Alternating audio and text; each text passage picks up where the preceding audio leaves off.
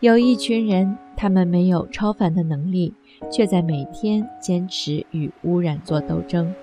为了我们的河流不再遭受污染和破坏，他们身体力行，通过日常巡河、监督工业排污，推动解决环境问题。他们都有一个共同的称呼：河流守望者。大家好，这里是静听有声工作室与河流守望者联合推出的“静听河流守望者”系列节目，我是一墨。本期节目要与大家分享的是守望者于里香的环保故事。故事的题目是《潮爹于里香历经湘江美好之后》，作者刘建勇。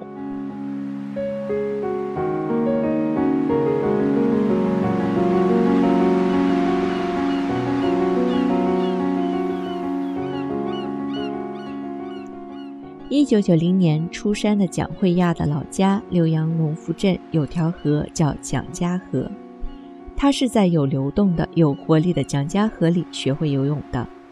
在广州工作的两年里，因为珠江的脏以及对其他河流的陌生，这个游泳爱好者大多是在中山大学的游泳馆里游泳。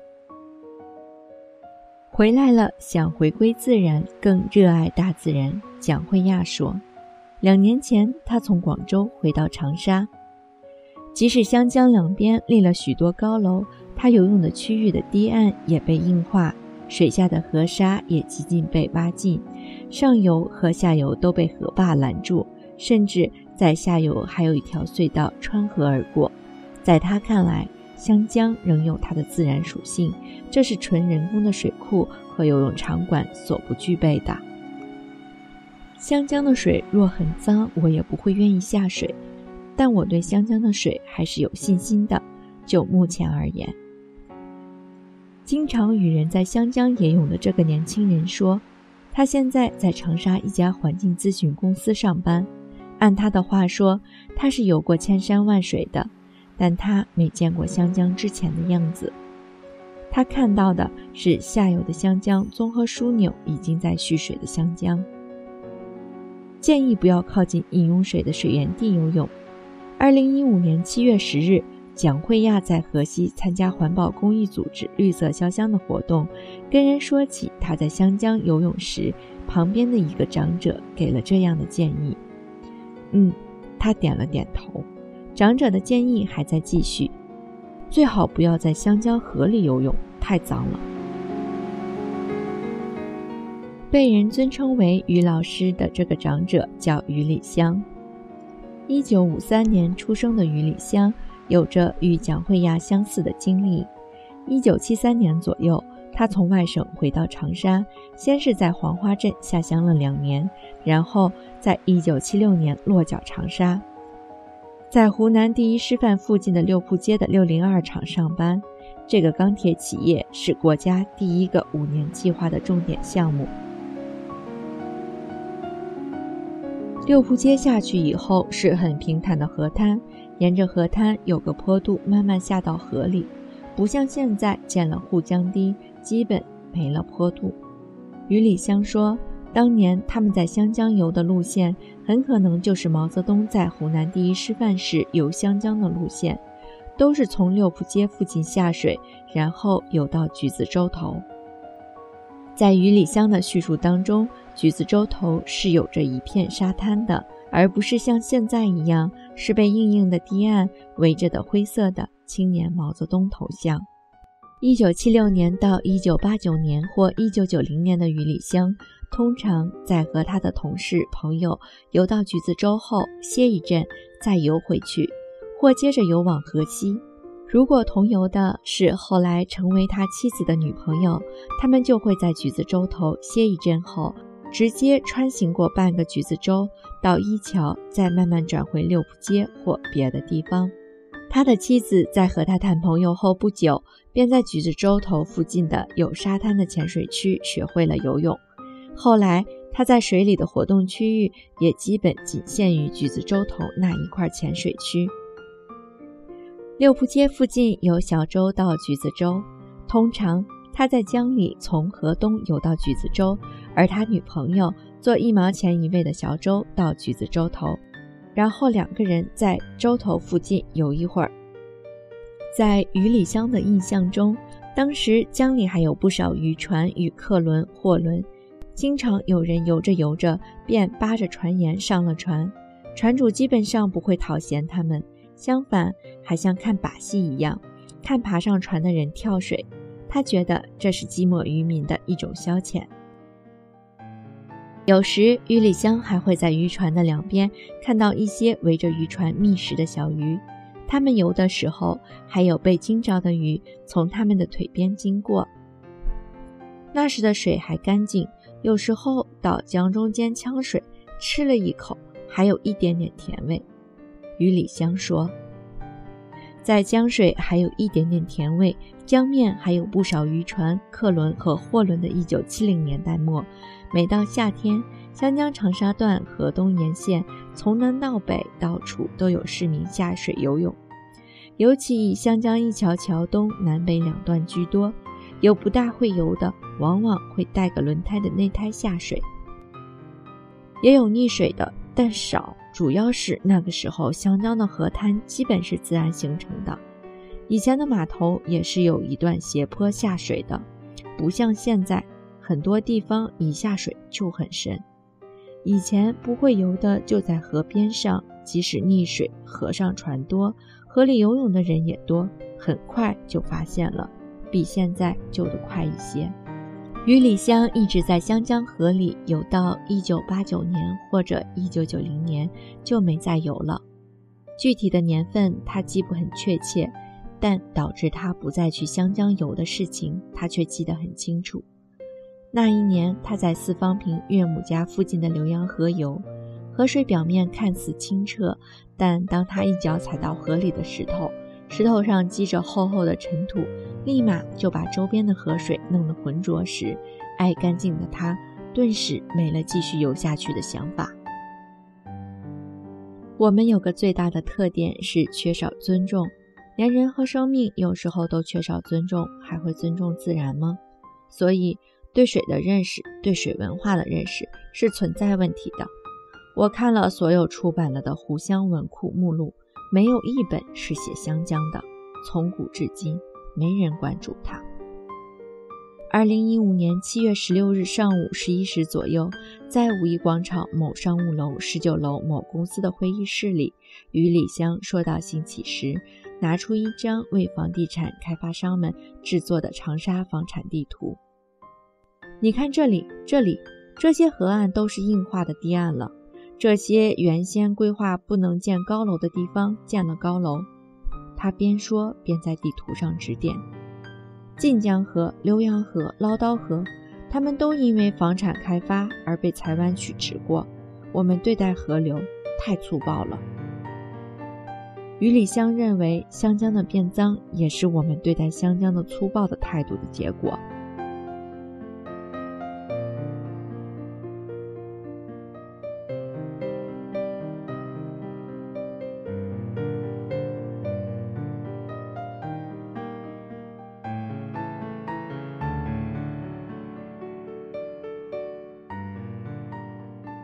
这个经历过湘江的美好的老人，曾计划和另一个年长他两岁的老人合写一本与湘江有关的书，但让他遗憾的是，那个曾在某报社工作过的老人，去年端午节在自家小区附近下水游泳后，就再没游回来。他曾劝过那个即使是冬天，有时候也会去湘江游上一会儿的老人，别再去湘江游泳了。说这条湘江已经不是他们年轻时候的湘江了，但那个老人没听。其实现在我们的环保公益也是一场绿色革命。我不知道大家对民国初期的历史熟悉不熟悉？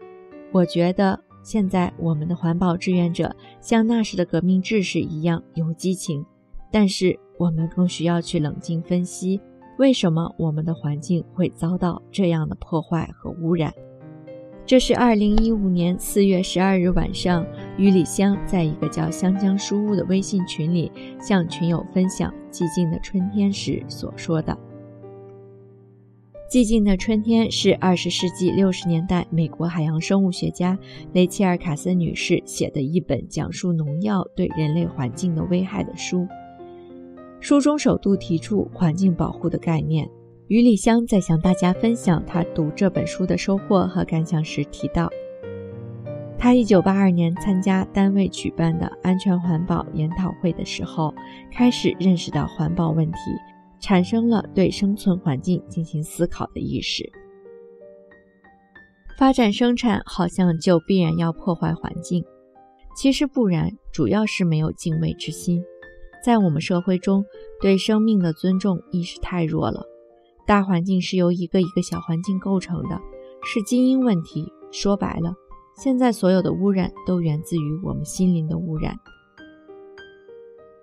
于礼香一九八二年开始的对生存环境的思考，在当时并没有产生什么实际的效果。互联网或者说新媒体，让有共同志趣和理想的人找到彼此之前，环保志愿者们像是单打独斗的地下工作者，很难知道其他革命者的具体所在。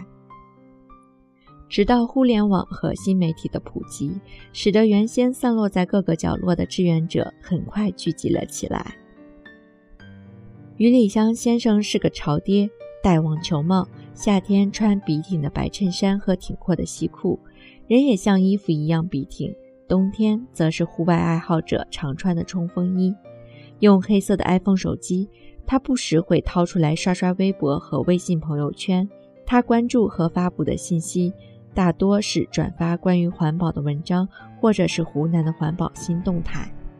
他现在是绿色潇湘鲜有的几位六零后志愿者之一。按他自己的话说，他是绿色潇湘里仅有的几个老人家之一。他最开始了解绿色潇湘是通过互联网。绿色潇湘本来就是通过网络在宣传嘛。二零一一年的时候，有个湘江守望者的网络平台。从二零一一年起，于礼香不再孤军奋斗，他做了一名志愿者。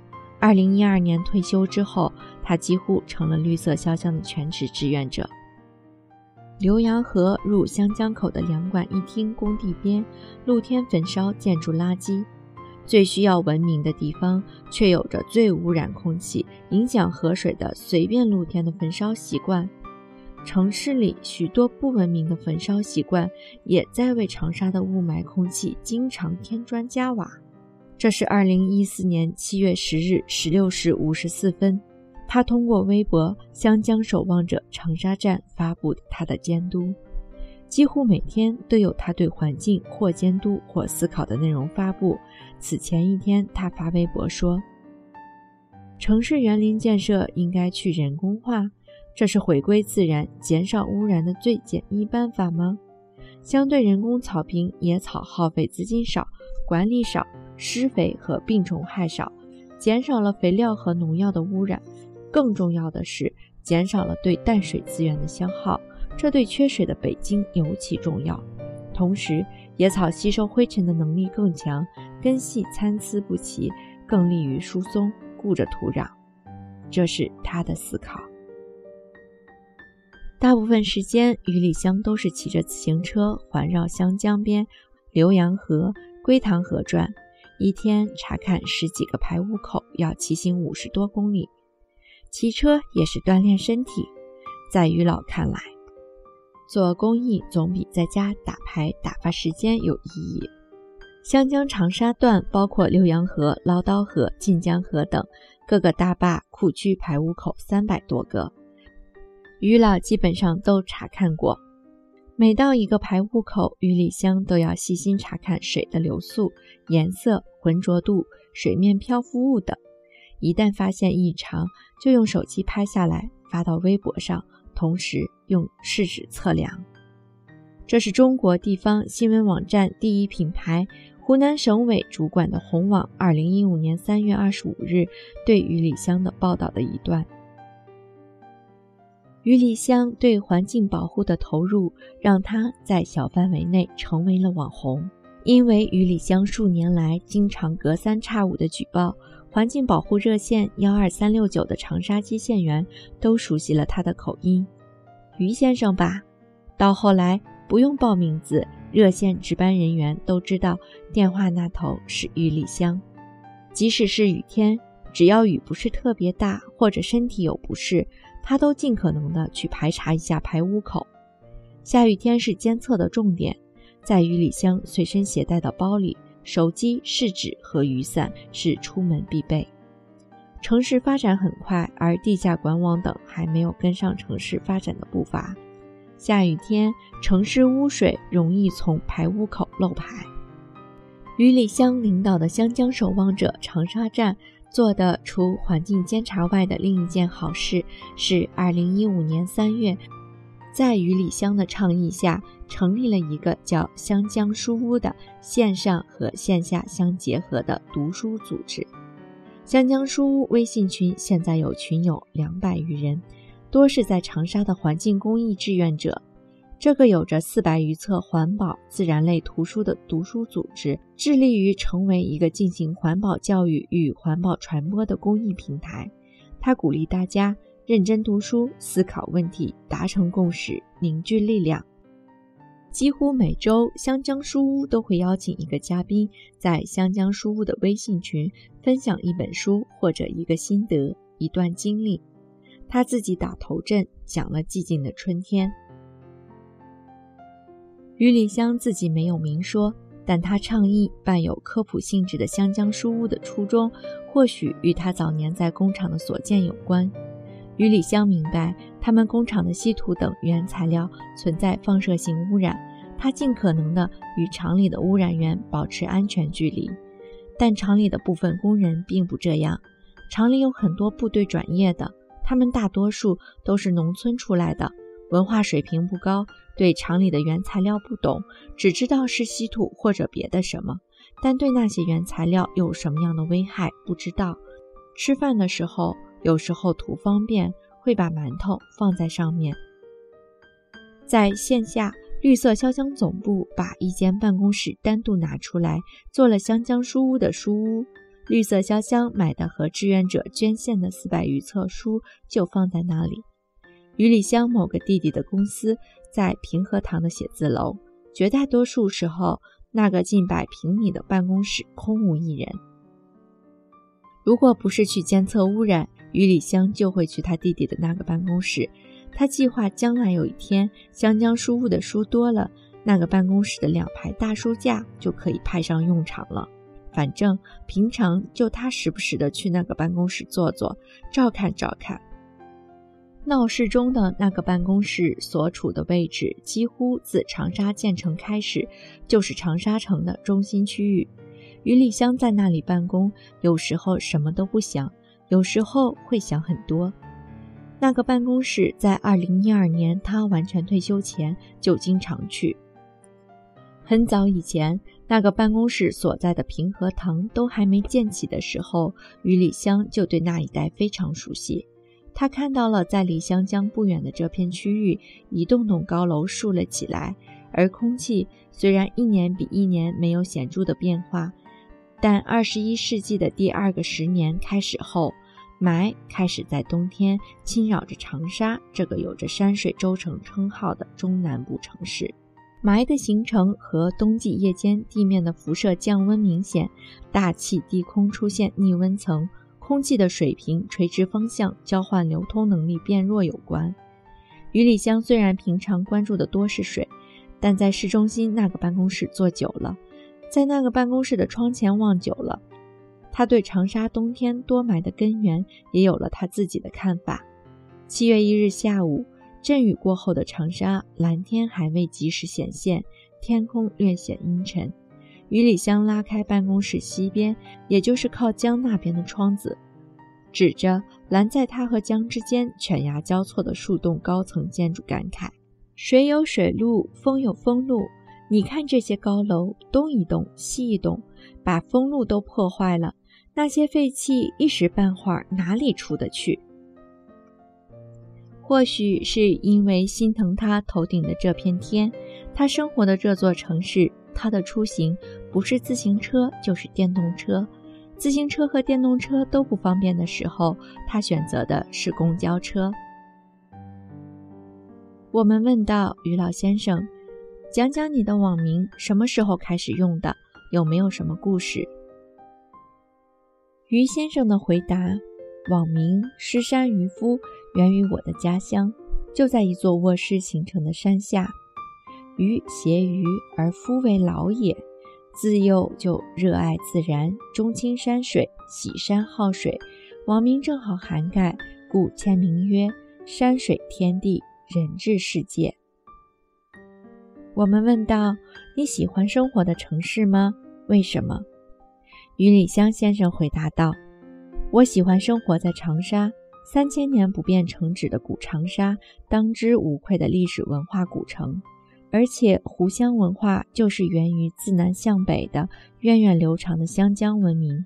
湘江也是早于长江的一条河流。我为生活在长沙而感到自豪，所以我也成为了一名忠诚的湘江守望者。我们问到于先生，与你生活比较紧密关系的河流是哪条？用一两句话介绍它。于老先生的回答是：湘江。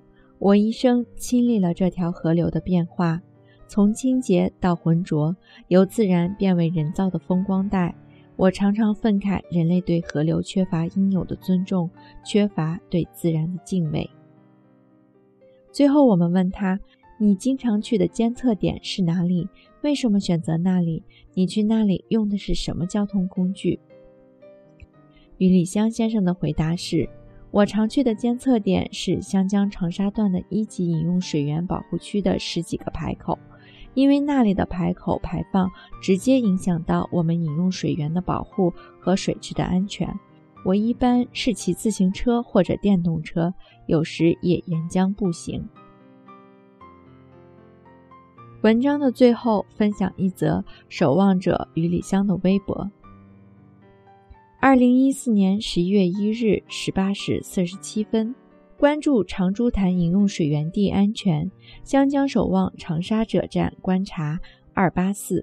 与一四年十一月一日十六时，湘江长沙枢纽蓄水第一天，开福区浏阳河金霞泵站一排口水流量大，水浅黄色，污水气味，泡沫多，飘满行水渠道。泡沫入浏阳河口处，且向上游漂流。河口有漂浮垃圾，pH 值六。